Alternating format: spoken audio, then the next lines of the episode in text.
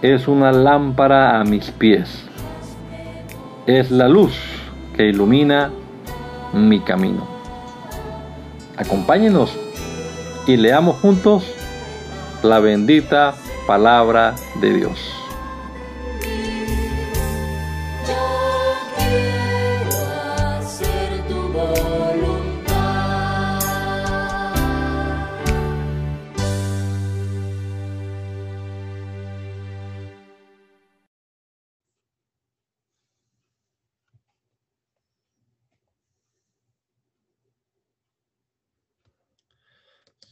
Señor Jesús, te damos gracias por este nuevo día que nos regalas, por esta nueva semana que empezamos.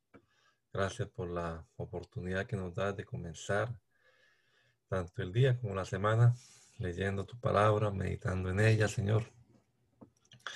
Te damos gracias por la disposición que hay también en mis hermanos y hermanas para acompañarnos en este proyecto, Señor Jesús. Y esperamos que tú obres a través de la Biblia, a través de tu palabra, en cada uno de nosotros, Señor. Que tu palabra cobre vida en nuestra vida, Señor. Que podamos ponerla en práctica. Glorifícate, Señor Jesús, en medio nuestro, en medio de tu pueblo. Guíanos, Señor. En tu nombre poderoso te lo rogamos. Amén. Amén. Primer libro de Samuel, capítulo número 19. Un día Saúl llamó a su hijo Jonatán y a todos sus sirvientes y les ordenó que mataran a David. Pero como Jonatán quería mucho a David, le envió un aviso. Saúl, mi padre, quiere matarte. Ten cuidado entre hoy y mañana escóndete en un lugar seguro. Yo procuraré salir con mi padre cerca de donde te escondas. Voy a hablar bien de ti y luego te diré cómo están las cosas. Y Jonatán le dijo a su padre que David era uno de sus mejores servidores y añadió, no vaya su majestad a cometer un pecado contra su siervo David porque él no ha hecho nada en contra de su majestad. Al contrario, todo lo que ha hecho es por el bien de su majestad. Él mismo puso en riesgo su vida cuando peleó contra el filisteo, y por medio de él salvó el Señor al, pueblo de Israel. Su majestad lo vio y se alegró con él. ¿Por qué quiere su majestad pecar derramando la sangre inocente de David sin ninguna razón? Saúl aceptó lo que le dio Jonatán y juró por el Señor que respetaría la vida de David. Entonces Jonatán llamó a David y le dijo lo que había hablado con el rey. Y él mismo lo llevó ante Saúl y David volvió a servirle como al principio. Tiempo después los filisteos volvieron a pelear contra los israelitas y David salió y peleó contra ellos y los venció y los hizo huir. Pero otra vez el espíritu maligno de parte del Señor volvió a atacar a Saúl y mientras Saúl estaba descansando en su casa y David tocaba el arpa, Saúl tenía una lanza a su alcance. De pronto Saúl tomó la lanza y la arrojó con, la intención de atravesar con ella a David, pero éste la esquivó y la lanza quedó clavada en la pared. Esa misma noche David escapó de morir y huyó. Saúl envió mensajeros a la casa de David para que lo vigilaran y lo mataran al amanecer. Pero Mical, su mujer, le advirtió, si no te pones a salvo esta noche, mañana serás hombre muerto. Y así Mical descolgó a David por una ventana para que pudiera escapar. Luego tomó una estatua, la puso sobre la cama, puso la cabecera una almohada y le puso encima pelo de cabra y la cubrió con una sábana. Cuando los mensajeros de Saúl llegaron para aprender a David, ella les dijo que estaba enfermo y en cama.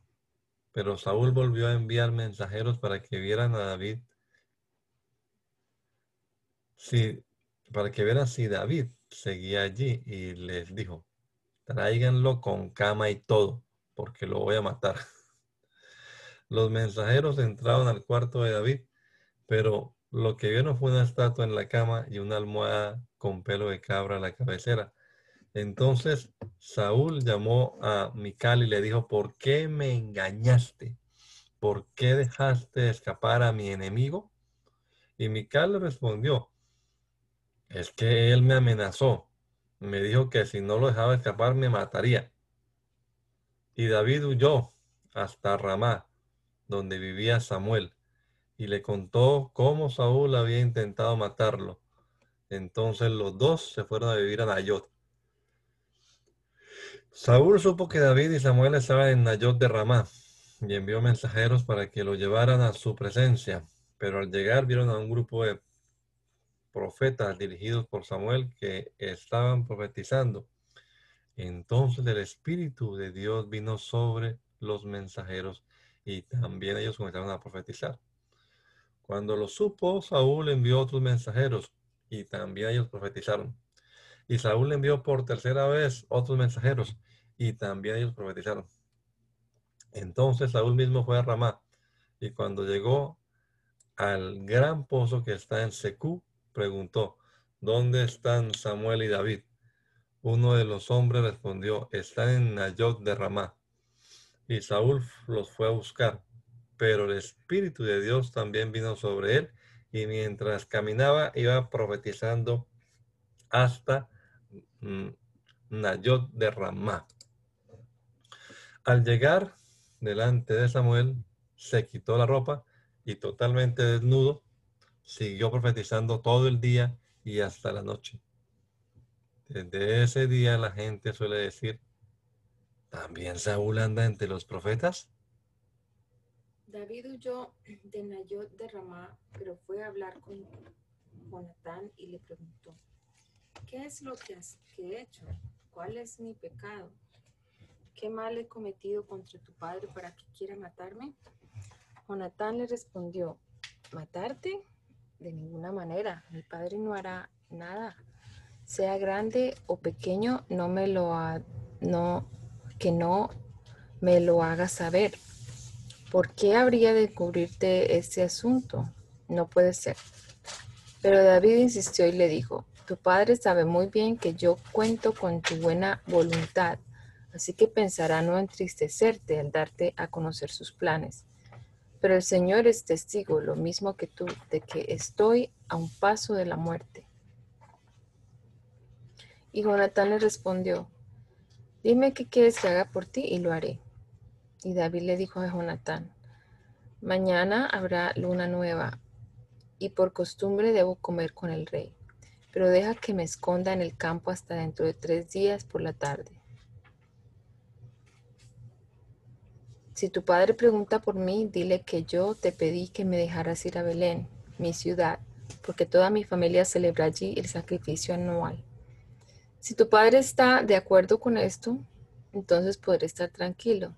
Pero si se enoja, sabrás que él ha decidido hacerme daño. Yo soy tu siervo y, que, y ya que nos hemos jurado amistad sincera delante del Señor, ten misericordia de mí si hay en mí alguna maldad, no hace falta que me mate tu padre, mátame tú. Pero Jonatán le respondió, eso jamás te sucederá. Al contrario, si llego a saber que mi padre tiene malas intenciones contra ti, ¿crees que no te lo haré saber? Entonces David le preguntó, ¿cómo voy a saber si tu padre te respondió con enojo? Jonatán le respondió, ven, vamos al campo. Y los dos se fueron al campo. Allí Jonatán le dijo a David, pongo por testigo al Señor, Dios de Israel, de que mañana a esta hora o dentro de tres días le preguntaré a mi padre si sus intenciones son buenas para contigo. Si no lo son, mandaré a alguien para que te avise. Si acaso mi padre piensa hacerte daño, que el Señor me castigue. Y más aún, si no te, si no te lo hago saber, para que puedas ponerte a salvo. Que el Señor esté contigo como estuvo con mi padre. Y si logro sobrevivir, espero que me trates con la misericordia del Señor. Así no moriré. Espero que siempre te muestres misericordioso con mi familia. Y cuando el Señor haya eliminado a cada uno de tus enemigos, no permitas que el nombre de tu amigo Jonatán sea borrado de tu casa. Así fue como Jonatán hizo pacto con David y, añadió, que el Señor tome venganza de tus enemigos. Luego Jonatán le rogó a David que por el cariño que se tenían le jurara cumplir con esto. Y añadió, mañana es luna nueva y cuando vea, vean vacío tu asiento, te echarán de menos. Escóndete durante tres días y después de eso regresa a donde estabas escondido el día en que te amenazó mi padre. Espera mis noticias junto a la piedra de Esel. Yo saldré al campo y lanzaré tres flechas hacia ese lugar, como si estuviera tirando al blanco. Luego le diré a mi criado que vaya a y busque las flechas. Si le digo, mira, allí cerca de ti están las flechas, recógelas. Entonces podrás salir de tu escondite y te vendrás conmigo porque nada malo te sucederá, el Señor es testigo. Pero si le digo a mi sirviente, las flechas están más allá de donde tú estás, entonces huye porque el Señor quiere que te vayas. En cuanto al, pacto que tú y yo hemos hecho, que el Señor sea nuestro testigo para siempre. Entonces David se escondió en el campo y cuando llegó a la fiesta de la luna nueva, el rey se sentó a comer. Como de costumbre, Saúl ocupó su silla junto a la pared. Jonatán se hizo a un lado y Abner, se sentó junto a Saúl. Pero el lugar de David quedó vacío. Ese día Saúl no dijo nada, porque pensó que tal vez algo le habría pasado a David y no estaría purificado. Al día siguiente, que era el de la fiesta de la luna nueva, el lugar de David seguía vacío. Entonces Saúl le preguntó a Jonatán, ¿por qué el hijo de Jesse ha faltado dos días a nuestra comida? Entonces Jonatán le dijo, David me pidió encarecidamente que le permitiera ir a Belén. Me dijo, te ruego que me dejes ir, pues nuestra familia ofrece un sacrificio en el pueblo y mi hermano me ha pedido que asista. Si soy digno de tu buena voluntad, permíteme ir a visitar a mis hermanos. Por eso David no se ha sentado a la mesa de su majestad. Pero Saúl se llenó de ira en contra de Jonatán y le dijo, Hijo de mala madre, ¿Tú crees que no sé que ustedes son muy amigos? Esta amistad tuya con el hijo de Jesse es bochornosa. Es una vergüenza para ti y para tu madre. Pero toma en cuenta que mientras el hijo de Jesse tenga vida, ni tú ni tu reino estarán seguros. Manda que lo traigan a mi presencia porque tiene que morir. Pero Jonatán le respondió a su padre, ¿y por qué tiene que morir? ¿Qué mal ha cometido? Por, por respuesta, Saúl le arrojó una lanza con la intención de herirlo.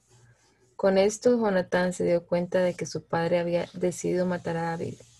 Entonces Jonatán se levantó furioso de la mesa y no comió ese segundo día de fiesta, pues le dolió que su padre lo hubiera puesto en ridículo y que quisiera matar a David.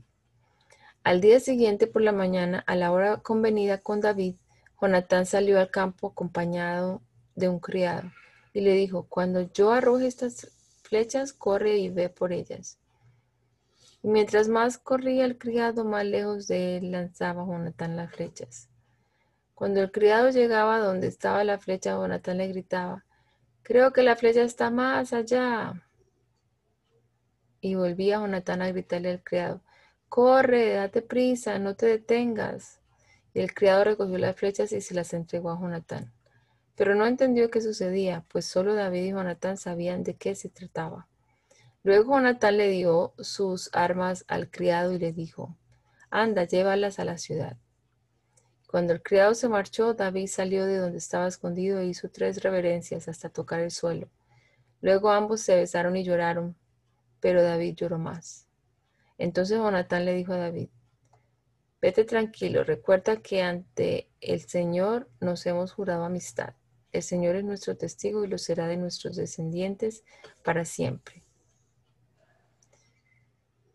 Luego David se levantó del suelo y se fue, mientras que Jonatán volvió a la ciudad. David fue a Nob en busca del sacerdote Ahimelech al ver a David, Ahimelech se sorprendió mucho y le preguntó, ¿Cómo es que vienes tú solo sin ninguna compañía? David le respondió, el rey me encomendó un asunto importante Me recomendó que nadie sepa a qué que nadie sepa a qué te envío ni cuál es tu misión, pero voy a encontrarme en cierto lugar con los hombres a mi cargo. Ahora dime si tienes algo a la mano para comer. Dame unos cinco panes o lo que tengas. El sacerdote le respondió, no tengo a la mano pan común, solo tengo pan consagrado. Te lo puedo dar si es que tus hombres no han tenido relaciones sexuales con ninguna mujer. Y David le respondió, no te preocupes por eso, pues desde hace tres días hemos estado alejados de ellas. Aunque esta misión no es muy importante, cuando yo salí mis hombres ya se habían purificado.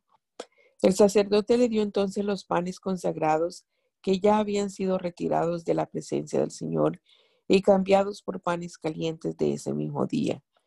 Ese día se encontraba allí ante el Señor un edomita llamado Doeg, que era el jefe de los pastores de Saúl. David le preguntó a Jimelech, ¿tienes a la mano una espada o una lanza? No traje mi espada ni mis otras armas porque las órdenes del rey eran urgentes. El sacerdote le respondió, tengo la espada del filisteo Goliat, al que tú venciste en el valle de Ela, de Ela. Está aquí detrás del efor, envuelta en un velo. Si te sirve, tómala. Es la única que tengo. Y David le dijo, ninguna otra sería mejor, dámela. En e, ese día David huyó de los dominios de Saúl y llegó al pueblo de Gad, donde Aquis era rey. Los siervos de Aquis le dijeron, aquí está David, el rey de esta tierra. Este es de quien entre danzas y canto la gente decía, Saúl mató a mil de guerreros, pero David mató más de diez mil. Cuando David oyó esto, presintió que había peligro y tuvo miedo de Aquis, el rey de Gad. Entonces cambió su comportamiento y fingió estar loco, y se puso a escribir en las puertas y dejaba que la saliva le corriera por la barba. Al verlo, Aquis le dijo a sus siervos, ¿no se dan cuenta que este hombre está loco? ¿Para qué me lo traen? ¿Acaso faltan locos en mi casa para que me traigan a este a hacer sus locuras delante de mí? ¿Creen que voy a, que voy a dejar de entre aquí?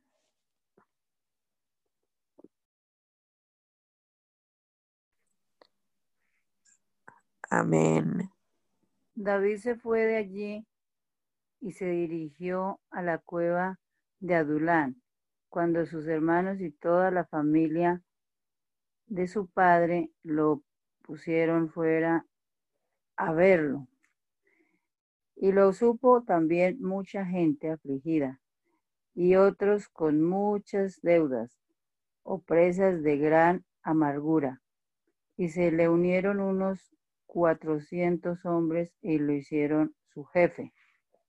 Entonces David salió de allí y se fue a Mizpa de Moab y le dijo al rey de ese lugar, te ruego que recibas a mi padre y a mi madre y los profetas no, y los protejas hasta que yo sepa lo que Dios va a hacer conmigo así como David llegó, llevó a sus padres ante el rey de Moab. Y ellos vieron allí mientras David estaba en la fortaleza. Ellos vivieron allí mientras allí estaba David en la fortaleza. Pero el profeta Gad le dijo a David, ya es tiempo de que salgas de la fortaleza y vayas a la tierra de Judá. Y David se fue y llegó al bosque de Jared. De Jared. Saúl estaba descansando en una colina de Gabaa, a la sombra de un tamarisco, cuando tuvo noticias de David y de quienes de quienes lo acompañaban, Saúl tenía su lanza en la mano y sus sirvientes estaban a su alrededor. Entonces les dijo, ustedes benjaminitas, escuchen, escúchenme bien. ¿Acaso el hijo de Yesé les ha dado tierras de labranza o viñas o los ha nombrado comandantes y capitanes de su ejército? ¿Por qué han conspirado contra mí. porque nadie me ha dicho que mi hijo Jonathan, se ha aliado con el hijo de Jesse. Ustedes no me tienen compasión, han dejado que mi hijo ponga en contra mía a mi siervo David, y ahora él me anda espiando. Entonces el edomita Doeg, que era jefe de los sirvientes de Saúl, dijo, yo estaba en Nob y vi cuando el hijo de Yesé llegó a visitar a Ahimelech, hijo de Ahitob. Ese, este sacerdote consultó al Señor por David y además le dio pan y la espada de los filisteos, del, filisteo Goliat. El rey mandó traer entonces al sacerdote Ahimelech, hijo de Ahitob, y a la familia de su casa, y a los sacerdotes que estaban en Nob. Y cuando, todo, cuando todos ellos estuvieron ante el rey, Saúl dijo, escúchame, hijo de Ahitob. Y el sacerdote respondió, te escucho, mi señor. Y Saúl le respondió, ¿por qué tú y el hijo de Yesé han, han conspirado contra mí? Yo sé que le diste pan y una espada, y consultaste al Señor por él para que se ponga en contra mía. Y ahora me anda espiando. Entonces Ahimelech le contestó al rey, hay entre todos tus sirvientes alguien que iguale a David en la fidelidad que te tiene. No solo es tu yerno y está bajo tus órdenes, sino que le ha dado renombre a tu casa. ¿Acaso es la primera vez que consultó a Dios por él? De ninguna manera, no culpe su majestad de nada a este siervo suyo, ni a nadie en mi familia. De este asunto no sé nada, ni poco ni mucho. Pero el rey le dijo, pero el rey dijo, pues puedes estar seguro, Ahimelech, que tú y, tu, y toda la familia de tu padre morirán. Y dirigiéndose el rey a los guardias que lo rodeaban, les ordenó, maten a los sacerdotes del Señor.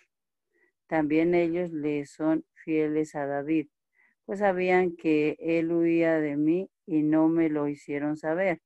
Pero los guardias se negaron a cumplir la orden de matar a los sacerdotes del Señor. Así que el rey llamó a Doeg y le dijo, ve y mátalos tú mismo.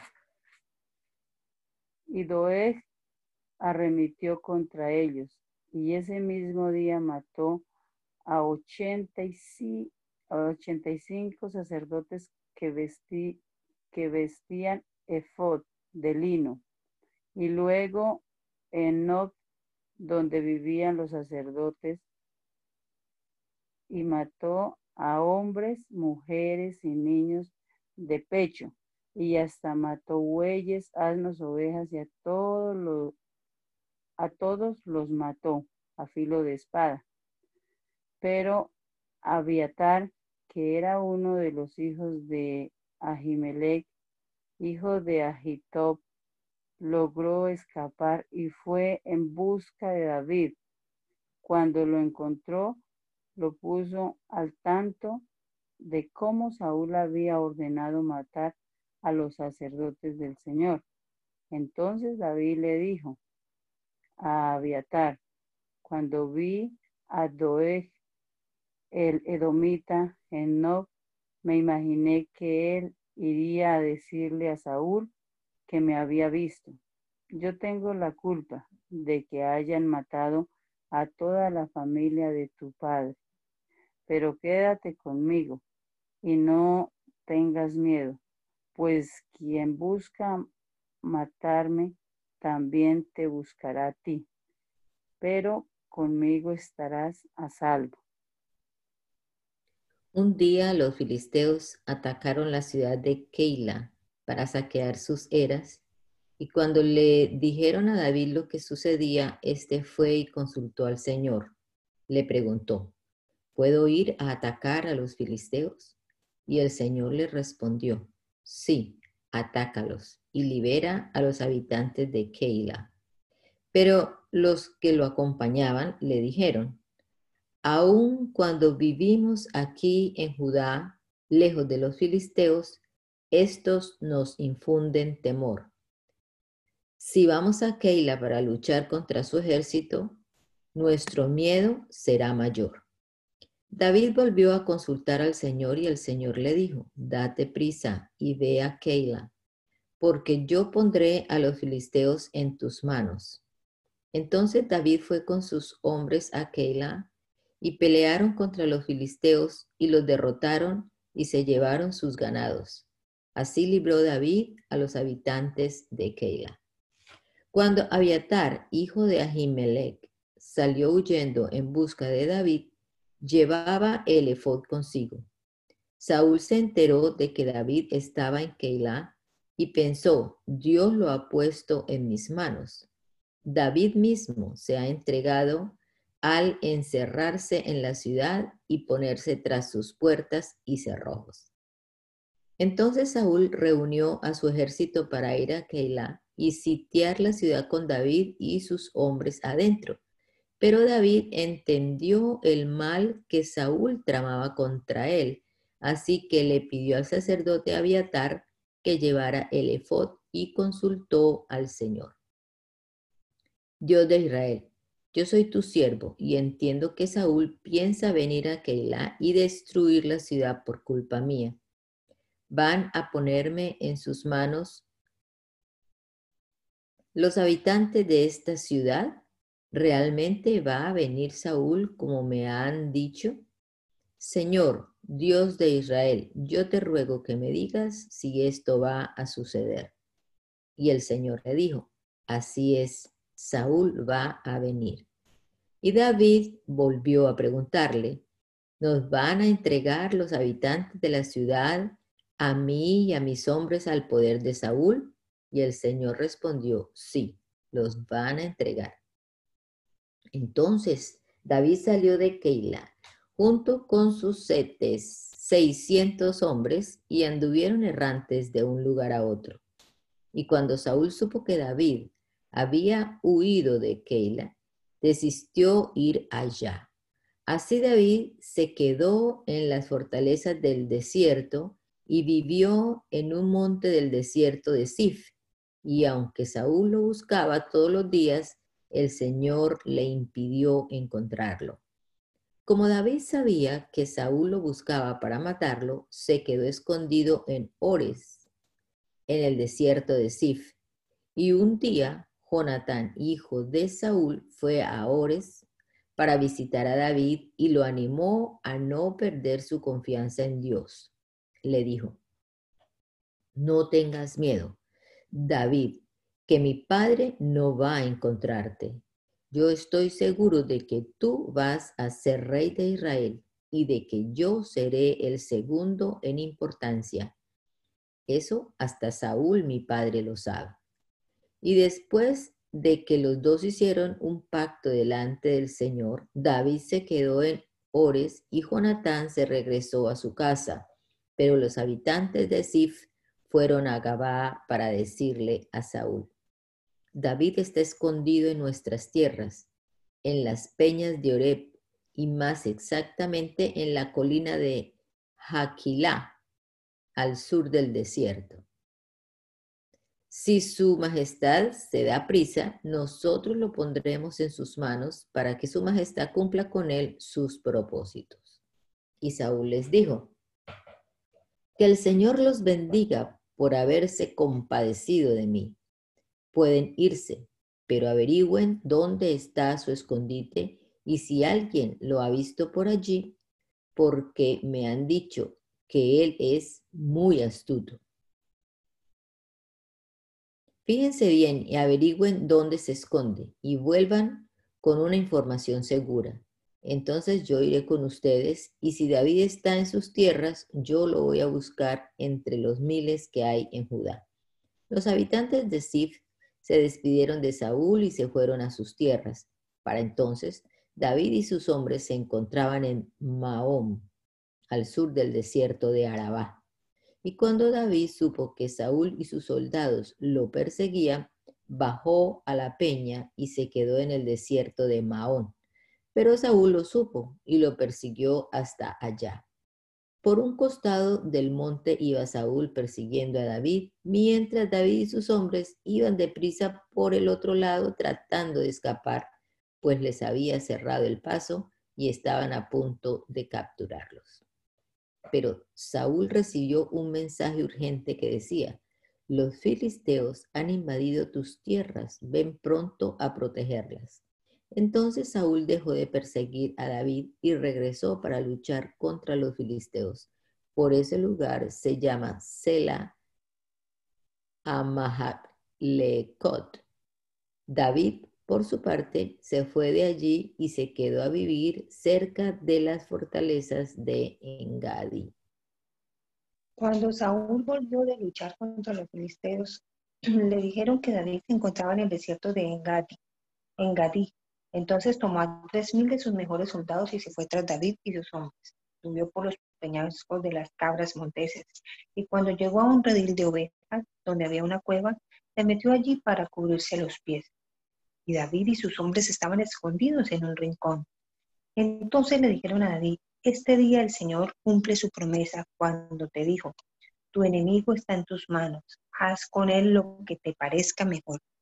Enseguida David se levantó y sigilosamente cortó el borde del manto de Saúl. Después de haber cortado el manto del rey, David se sintió muy mal y les dijo a sus hombres, que el Señor me libre de hacerle daño a mi Señor. Él es el ungido del Señor, no puedo extender mi mano contra él. Con estas palabras David reprendió a sus hombres y no les permitió hacerle ningún daño al rey. Y cuando Saúl salió de la cueva, siguió su camino. Pero David salió detrás del rey y una vez afuera gritó de manera que Saúl oyera, mi Señor y rey. Saúl volvió la mirada y vio que David de rodillas y con el rostro inclinado en actitud de reverencia. Te decía, ¿por qué te dejas guiar por quienes te dicen que yo te busco para hacerte daño? Compruebo por ti mismo que el Señor te puso hoy en mis manos, allí dentro de la cueva. Mis hombres me insistían que te matara, pero yo te perdoné, pues me dije, no puedo hacerle ningún mal a mi Señor, porque Dios lo consagró como rey. Mira, Padre mío, aquí en mi mano tengo el borde de tu manto. Yo lo corté y no te maté. Date cuenta de que nunca te he traicionado y tampoco te he hecho ningún mal. Sin embargo, tú me andas persiguiendo con la intención de matarme. Que el Señor nos juzgue a los dos y que Él me venga de ti, pero yo nunca levantaré mis manos contra ti. Recuerda el antiguo proverbio, de los malvados proviene la maldad, así que yo nunca levantaré mi mano contra ti. ¿A quién anda persiguiendo el rey de Israel? ¿A quién busca? ¿A un perro muerto? ¿A una pulga? Que el Señor sea el juez que nos juzgue a los dos, que vea él mi causa y la defienda y me defienda de ti. Cuando David terminó de hablar, Saúl dijo, ¿acaso no eres tú quien habla, David, hijo mío? Y en ese momento Saúl lloró. y enseguida dijo, tú has actuado con más justicia que yo, porque me has tratado con bondad mientras que yo te he tratado mal. Hoy me has demostrado que eres un hombre bueno porque el Señor me puso en tus manos y no me mataste. ¿Quién pudiendo matar a su enemigo lo deja ir sano y salvo? Que el Señor te bendiga por lo que oíste conmigo. Yo entiendo que tú vas a ser rey de Israel y que bajo tu mando el reino de Israel será firme y estable. Júrame entonces delante del Señor que no eliminarás a mis descendientes ni borrarás el nombre de mi familia. Y David se lo juró a Saúl. Entonces Saúl regresó a su casa y David y sus hombres se fueron a la fortaleza. Samuel murió y todo el pueblo de Israel se reunió para llorar su muerte. Y lo sepultaron en su casa, en Ramá. Después David se fue al desierto de Parán. En Mahón vivía un hombre muy rico, con una gran hacienda en Carmel. donde tenía tres mil ovejas y mil cabras. Y en esos días estaba trasquilando sus ovejas. Se llamaba Naval. Y su esposa se llamaba Abigail. Ella era una mujer hermosa e inteligente. Pero Naval, que era descendiente de Caleb, era duro y malvado. David, que estaba en el desierto, supo que Nabal estaba trasquilando sus ovejas, así que envió a diez de sus criados a visitar a Nabal y le dijo, les dijo, vayan a Carmel y saluden de mi parte a Nabal, díganle que la paz sea contigo y con tu familia, que la paz sea con todas tus posesiones. Por medio de tus pastores que han estado con nosotros, he sabido que estás trasquilando tus ovejas. Los hemos tratado bien y nada les ha faltado en todo el tiempo que han estado en Carmel. Pregúntales si te lo dirán. Espero que estos jóvenes sean dignos de tu bondad y lleguen a ti en buen momento. Por favor, dale lo que tengas a la mano. Así ayudarás a tu hijo David. Los jóvenes que envió David llegaron con Nabal y le dieron el mensaje que llevaban y luego guardaron silencio. Y Nabal les respondió, ¿Y quién es David? ¿Quién es ese hijo de Yesé? Hoy día hay muchos criados que andan huyendo de sus amos. ¿Acaso voy a quitarles a mis desquiladores el pan, el agua y la carne que he preparado para ellos y dar todo eso a esa gente que no sé ni de dónde son? Los jóvenes volvieron y le dijeron a David lo que Nabal había dicho. Entonces David dijo a sus hombres, tomen sus espadas. Todos ellos lo hicieron así, lo mismo que David, y salieron tras David como 400 hombres, dejando con el bagaje a 200 de ellos. Pero uno de los criados de Naval fue a decirle a Abigail, su esposa, del desierto llegan unos mensajeros enviados por David para saludar a nuestro amo y él los ofendió. Esa gente nos ha tratado bien cuando hemos estado con ellos en el desierto, nunca nos trataron mal ni nunca nos faltó nada cuando estuvimos en el campo. Nos brindaron protección en todo momento mientras apacentábamos las ovejas. Piensa bien lo que vas a hacer, porque David ha determinado darle un escarmiento a nuestro amo y a toda su familia. Nuestro amo es tan malvado que ni siquiera se le puede hablar. Abigail se dio prisa y cargó en varios asnos doscientos panes, dos, dos, odres de vino, cinco ovejas ya guisadas, cinco medidas de grano tostado, cien racimos de uvas pasas y doscientos panes de higos secos. Luego les ordenó a sus criados, adelántense ustedes y que yo los alcanzaré después. Pero de esto no le dijo nada a Nabal, su marido montó en un asno y cruzando por el, un sendero secreto del monte fue al encuentro de David y sus hombres que venían en dirección de ella. David iba diciendo, en vano hemos cuidado todo lo que Nabal tiene en el desierto. No le quitamos nada de lo suyo y sin embargo él nos paga mal por todo el bien que le hemos hecho. Que Dios castigue a nuestros enemigos y más aún pero entre hoy y mañana voy a destruir todas sus propiedades y a todos sus hombres les quitaré la vida.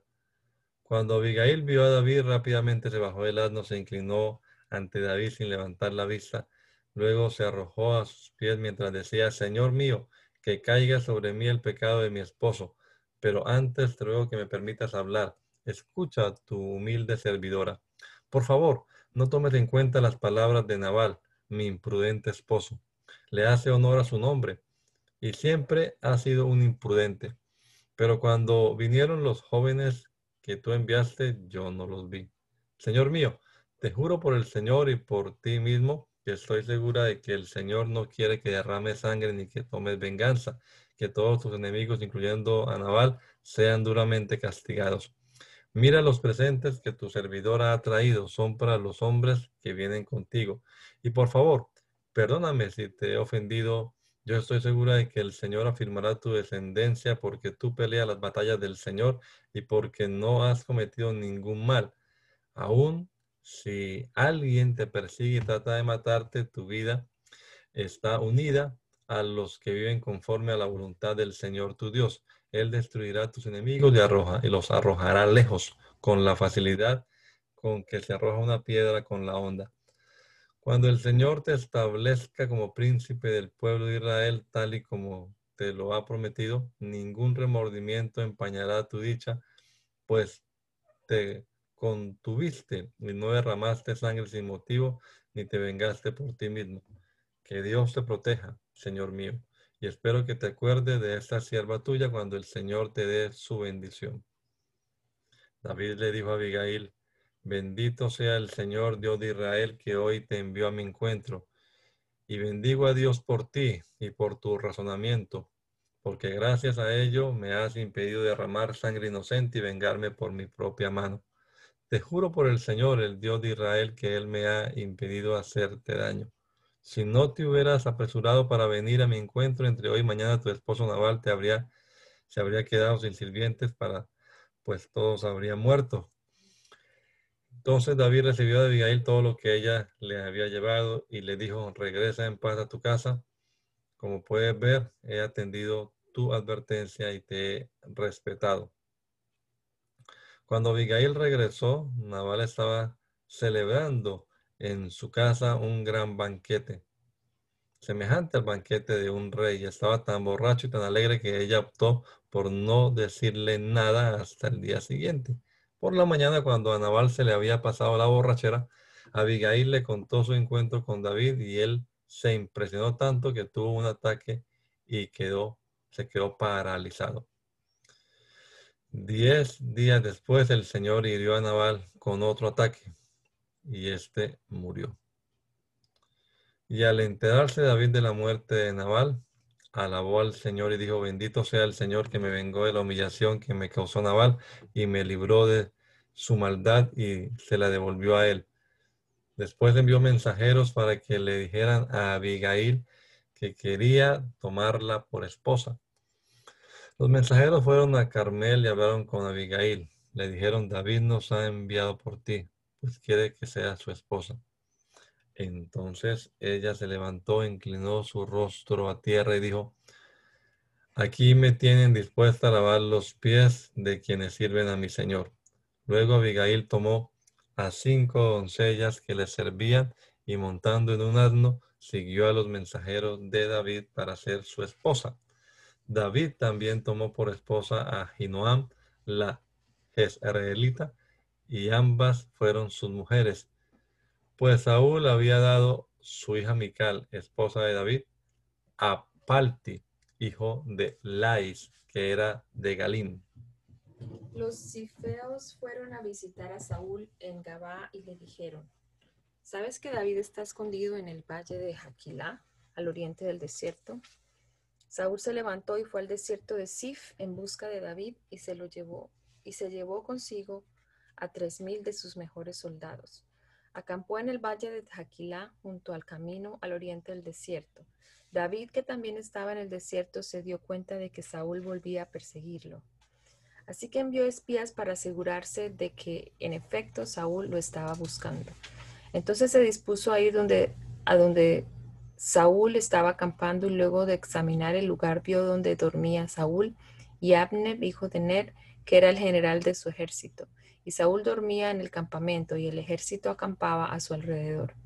Entonces David les preguntó a Litita, les preguntó a Litita, a Jimelec, a Jimelec y a Abisai, hijo de Zeruyá, que era hermano de Joab, ¿quién me acompaña al campamento de Saúl? Y Abisai dijo, yo voy contigo. Y David y Abisai fueron de noche al campamento donde estaba Saúl, durmiendo en su tienda. Tenía su lanza clavada a la, clavada a la cabecera, y Abner y su ejército dormían alrededor de él. Entonces Abisai le dijo a David, el Señor ha puesto en tus manos a tu enemigo si me permites, con, tu con su propia lanza puedo de un solo golpe dejarlo clavado en la tierra. Pero David le respondió, no lo mates. ¿Quién puede atentar contra el ungido del Señor y permanecer inocente? Dijo también, juro por el Señor que, que si él no lo hiere o no le llega el momento de su muerte o no muere en batalla, él me impida atender contra, atentar contra la vida de su ungido. Pero toma su lanza y la vasija con agua y vámonos. Y tomando de la cabecera de Saúl la lanza y la vasija con agua salieron del campamento. Nadie se dio cuenta de nada, pues el Señor había hecho que todos cayeran en un sueño profundo. Entonces David se fue al lado opuesto del monte y se detuvo a cierta distancia sobre la cumbre del monte.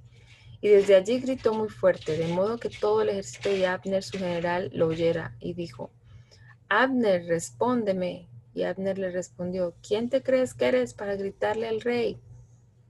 Y David le contestó, ¿no es verdad que eres todo un hombre y que no hay otro como tú en todo Israel? Entonces, ¿por qué no has protegido la vida de tu rey? Un simple hombre ha entrado al campamento y pudo haber matado a tu señor, el rey. Este, este descuido de tu parte no está nada bien.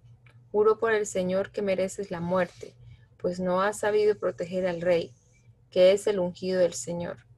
Compruébalo por ti mismo. ¿Dónde están la lanza del rey y la vasija con agua que estaban en su cabecera? Y Saúl reconoció la voz de David y dijo, pero si esa, es, si esa voz es tu voz, David, hijo mío. Y David respondió, sí, Señor y Rey mío, esta es mi voz. Y enseguida le preguntó, ¿por qué persigues mi Señor a este siervo suyo? ¿Qué es lo que he hecho? ¿Qué mal he cometido? Le ruego a mi Señor que se digne escuchar mis palabras. Si el Señor lo ha puesto en mi contra, Seguramente aceptará una ofrenda de mi parte, pero si es algo provocado por alguien, que el Señor mismo maldiga a quienes me han obligado a vivir fuera de la tierra que el Señor nos ha dado y me hacen servir a dioses ajenos. Si voy a morir, que mi sangre no caiga lejos de la presencia del Señor. Su Majestad el Rey de Israel anda en busca de una pulga, como quien persigue una perdiz por el monte. Entonces Saúl le dijo, David, hijo mío, reconozco que he pecado Regresa conmigo, nunca más te haré daño, puesto que has tenido mi vida en alta estima. Por el contrario, yo he actuado como un necio, he cometido un gran error. David le respondió, aquí está la lanza de su majestad, que venga a recogerle a alguno de sus sirvientes, y que el Señor recompense a cada uno de nosotros según su justicia y lealtad. Hoy el Señor puso tu vida en mis manos, pero yo no quise atentar contra el ungido del Señor que así como tu vida ha sido muy valiosa para mí, también la mía lo sea para el Señor, y que Él me libre de todas mis aflicciones. Y Saúl le respondió, que el Señor te bendiga, hijo mío, no tengo la menor duda de que tú harás grandes cosas y que tendrás mucho éxito. Después de esto, David se fue por su camino y Saúl regresó a su tierra. Pero David tenía un, un presentimiento y pensaba, un día Saúl me va a matar. Lo que más me conviene es huir a la tierra de los filisteos. Así Saúl se olvidará de mí y dejará de perseguirme por todo Israel y me pondré a salvo de él. Entonces fue a ponerse al servicio de Aquis, hijo de Maoc, que era rey de Gat, y los seiscientos hombres que andaban con él lo siguieron. Así fue como David y sus hombres se quedaron a vivir con Aquis en Gat, junto con sus familias. Además, David se llevó a sus dos mujeres, es decir, a Jiroam, la jezreelita, y a Abigail, Abigail, la que había sido mujer de Nabal, el de, el de Carmel. Y cuando Saúl supo que David se encontraba en Gad, dejó de perseguirlo. Luego David fue a decirle a Aquis, si soy digno de tu bondad, permíteme vivir con mi familia en alguna de tus aldeas. No creo que esté bien que este siervo tuyo viva en la ciudad del rey. Aquí, Aquis accedió y le, dijo, y le dio Ciclac, que desde entonces perteneció a los reyes de Judá. Y David vivió en tierra de Filisteo durante un año y cuatro meses. David y sus hombres hacían incursiones en tierras de los jesuritas, jesritas y amalecitas, los cuales ocupaban esas tierras desde hacía mucho tiempo. Esas tierras se extendían hacia la región de, de Shur y hasta Egipto. David asolaba esos pueblos y no dejaba con vida hombres ni mujeres. Se apropiaba de ovejas, vacas, asnos, camellos y vestidos, y luego regresaba con Aquis. Y Aquis le preguntaba, ¿dónde han merodeado hoy? Y David decía, en el Negev de Judá, y en el Negev de Yaramel, y en el Negev de los Kenitas. Pero, estos, pero en todos estos lugares no quedaba hombre ni mujer con vida para evitar que fueran a Gad y dijeran lo que habían hecho. Y así actuó David todo el tiempo que vivió en tierra de los filisteos. Y Aquis confiaba en lo que decía, en lo que hacía David y pensaba, David se ha hecho odioso al pueblo de Israel, así que siempre estará a mi servicio. Por aquellos días los filisteos reunieron a todas sus fuerzas para luchar contra Israel. Entonces Aquiles le dijo a David, como bien sabes, tú y tus hombres saldrán conmigo a campaña. Y David respondió, tú, vienes, tú bien sabes lo, lo que este siervo tuyo es capaz de hacer. Y Aquiles le dijo, por eso es que yo te nombro mi guarda personal para toda la vida. Samuel murió y fue sepultado en Rama, que era su ciudad. Todo el pueblo de Israel lloró su muerte. Saúl, Saúl había expulsado del país a todos los encantadores y adivinos. Los filisteos se reunieron y acamparon en Suneb. También Saúl reunió a su ejército y acampó en Gilboa. Pero cuando Saúl vio el campamento de los filisteos, tuvo mucho, tuvo mucho miedo y se descorazonó por completo. Por eso fue y consultó al Señor, pero el Señor no le respondió ni por miedo de ni por medio de sueños, ni por el Urim, ni por medio de ningún profeta. Saúl llamó entonces a sus sirvientes y les dijo, busquen a una mujer que sepa invocar a los muertos para que me diga lo que necesito saber y ellos le dijeron, en Endor hay una mujer que tiene espíritu de adivinación. Saúl se, se disfrazó entonces poniéndose otras ropas y durante la noche se fue con dos de sus hombres a buscar a la mujer. Cuando la vio, le dijo, te ruego que me adivines el futuro y que hagas venir a quien yo diga, a quien yo te diga. Pero la divina le dijo, tú bien sabes que Saúl ha expulsado del país a los que invocan a los espíritus y a los adivinos. ¿Por qué me, me tiendes esta trampa? ¿Quieres que me maten? Saúl le dijo, te juro por el Señor que no te pasará nada malo si me ayudas. La mujer le preguntó, ¿a quién quieres que invoque? Y Saúl le dijo, haz que venga Samuel. Y cuando la mujer vio a Samuel, lanzó un grito y le dijo a Saúl, pero si tú eres Saúl, ¿por qué me has engañado? Y el rey le respondió, no tengas miedo, que es lo que ves. Y ella respondió, veo dioses que salen de la tierra. Saúl le preguntó, ¿qué aspecto tienen? Y ella le dijo, veo un anciano, viene cubierto con un manto. Al darse cuenta Saúl de quién, de que quien venía era Samuel, hizo una gran reverencia y se inclinó de cara al suelo. Y Samuel le dijo a Saúl, ¿por qué me, ¿por qué me molestas?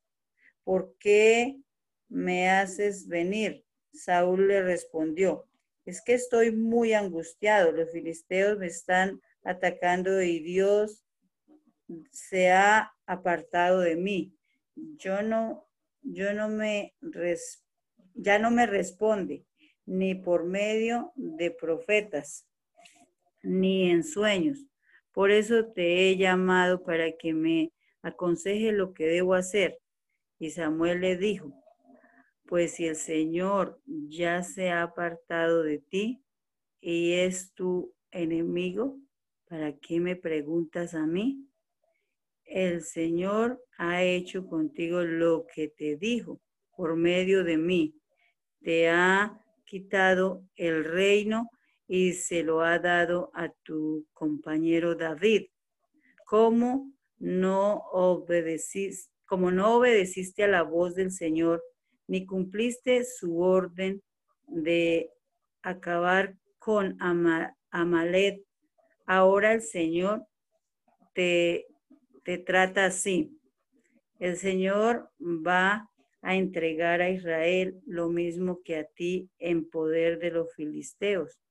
Y mañana tú y tus hijos estarán conmigo. El Señor hará que los filisteos venzan al ejército israelita. Entonces Saúl se desplomó cuán largo era, lleno de temor por lo que le había dicho Samuel.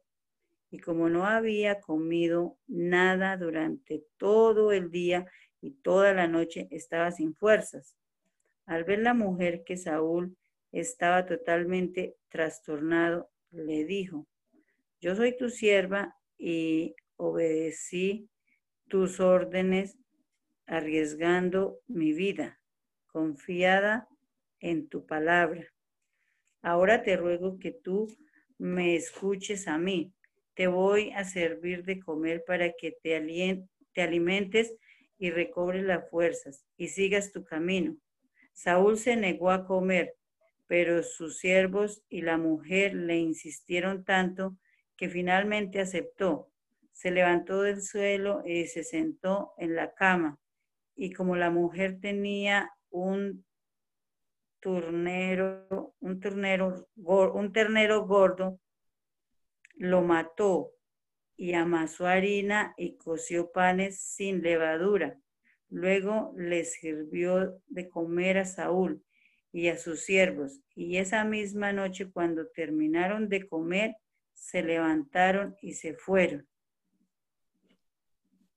Los filisteos reunieron a todo su ejército en Afec, mientras que el ejército israelita acampó junto a la fuente que está en Jezreel. Y cuando los jefes de los filisteos pasaron revista a sus compañías de cien y de mil soldados, vieron que David y sus hombres estaban en la retaguardia con Aquís. Entonces los jefes filisteos dijeron, ¿y estos hebreos qué hacen aquí? Y aquí respondió, este es David, el siervo del rey Saúl. Me ha servido fielmente desde hace más de un año y en todo este tiempo no he visto de él nada reprobable. Pero los jefes de los filisteos se enojaron y le dijeron, despídelo, que se regrese al lugar que le señalaste. No queremos que nos acompañe en la batalla porque podría volverse contra nosotros para congraciarse con su Señor. ¿Qué mejor manera que ofrecerle nuestras cabezas? Precisamente de él decían las mujeres en sus cantos y en sus danzas. Saúl mató a miles de guerreros, pero David mató a más de diez mil. Entonces Aquis mandó llamar a David y le dijo, te juro por el Señor que reconozco tu rectitud. Tú has entrado y salido del campamento con toda libertad y no tengo motivo de queja desde que estás a mi servicio. Pero no les agradas a los jefes. Creo que es mejor que tranquilamente te regreses a tu casa para que no se para que no se mm, disgusten los jefes filisteos. David le preguntó al rey Aquis, pero ¿qué es lo que hice? ¿En qué te he fallado desde que estoy a tu servicio para que no pueda ir y pelear contra tus enemigos? Y Aquis le respondió, en mi opinión, tú eres un hombre bueno, eres como un ángel de Dios, pero los jefes de los filisteos me han pedido que no vayas con nosotros a la batalla Así que levántate mañana temprano junto con tus hombres fieles y váyanse del campamento. Y a la mañana siguiente, David y sus hombres se levantaron para regresar a la tierra de los filisteos, en tanto que los filisteos se fueron a Jezreel. Al tercer día David y sus hombres fueron a Ciclac y se dieron cuenta de que los amalecitas habían invadido el Negev y que a Ciclac la habían asolado y le habían prendido fuego. Habían capturado a las mujeres y a todos los, que, vivían, los que vivían allí, chicos y grandes. Aunque no habían matado a nadie, simplemente los habían llevado cautivos. Cuando David y sus hombres llegaron a Ciclac y vieron que la ciudad había sido incendiada y que las mujeres y sus hijos habían sido capturados, se pusieron tan tristes que lloraron a voz en cuello hasta que se cansaron. Entre las cautivas estaban las dos mujeres de David, es decir, Ahinoam y la Jezreelita y Abigail, la viuda de Nabal. David se angustió porque todo el pueblo quería apedrearlo, pues le dolía haber perdido a sus hijas y a sus hijos, pero halló fuerzas en el Señor su Dios. Entonces llamó al sacerdote Abiatar, hijo de Ahimelech, y le dijo, te ruego que me traigas el efod. Abiatar se lo llevó. Y David consultó al Señor y le preguntó, ¿debo perseguir a esa banda de malvados? ¿Podré darle alcance? El Señor le dijo, ve tras ello porque le darás alcance y podrás liberar a los cautivos.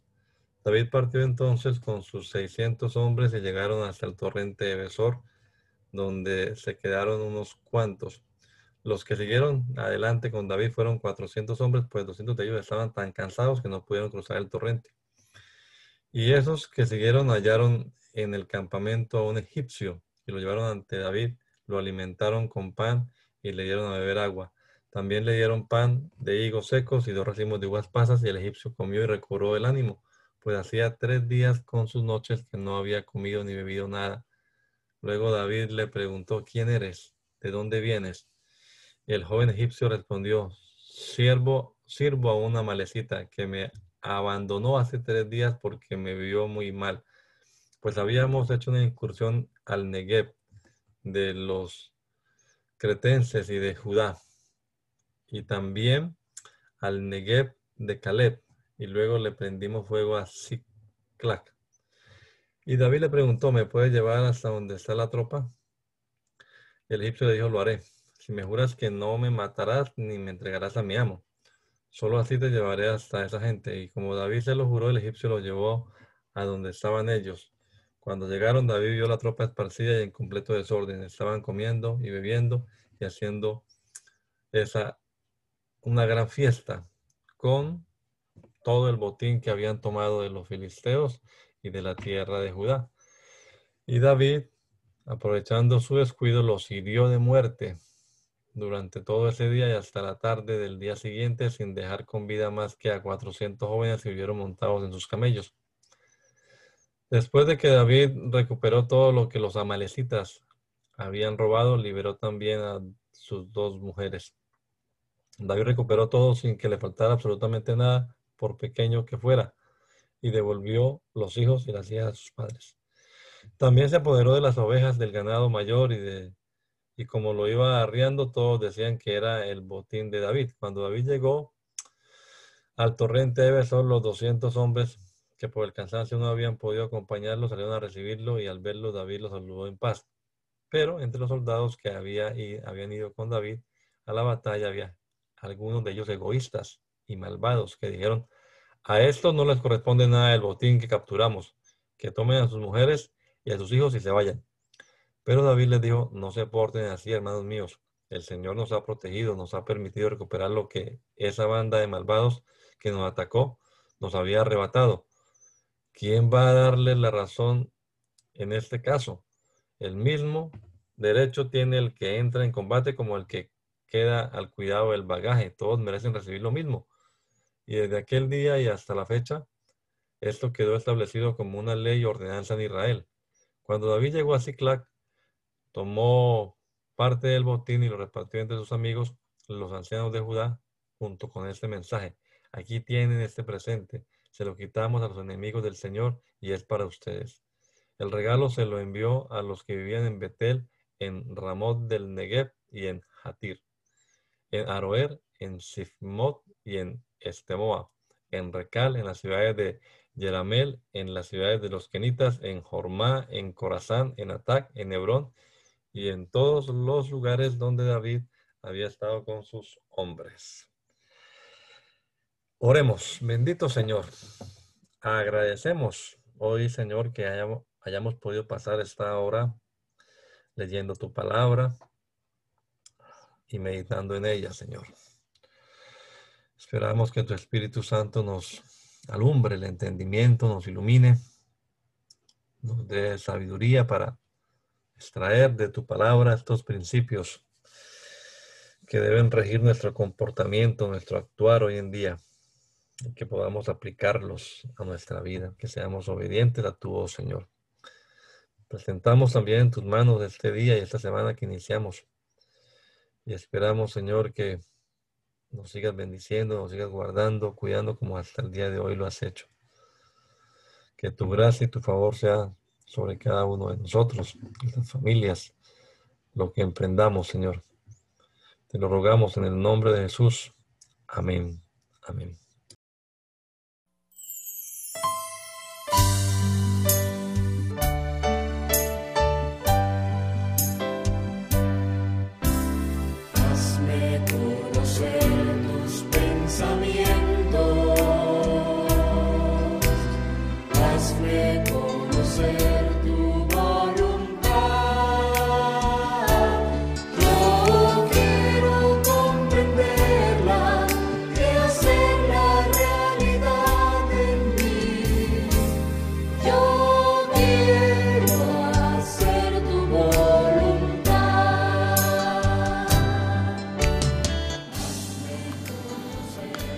El mandamiento es lámpara y la enseñanza es luz.